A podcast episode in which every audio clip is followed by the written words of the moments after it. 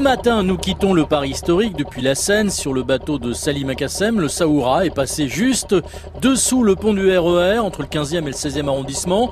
Nous sommes toujours à Paris, plus très loin d'ici les Moulineaux, sur la rive gauche et Boulogne-Billancourt, rive droite, ce qui n'empêche nullement, bien au contraire, l'activité fluviale et commerciale des péniches. Il y a une grande péniche qui transporte de, la terre. C'est sûrement de la terre qui provient d'un chantier. Euh, péniche qui s'appelle le Mohican.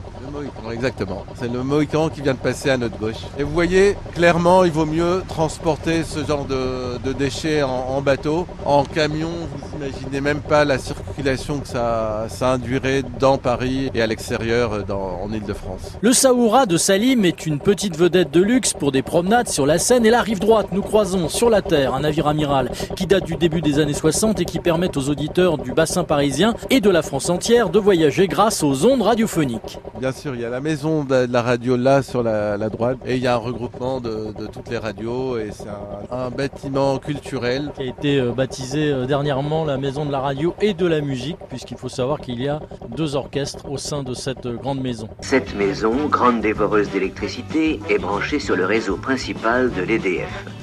Mais elle possède aussi deux groupes électrogènes de grande puissance, dignes du paquebot France et permettant, en cas de panne, d'alimenter les studios et les locaux essentiels à la marche de la maison.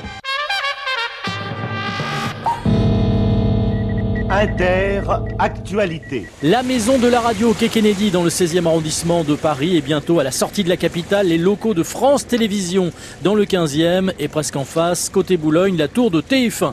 Mais ça, c'est la balade de demain matin.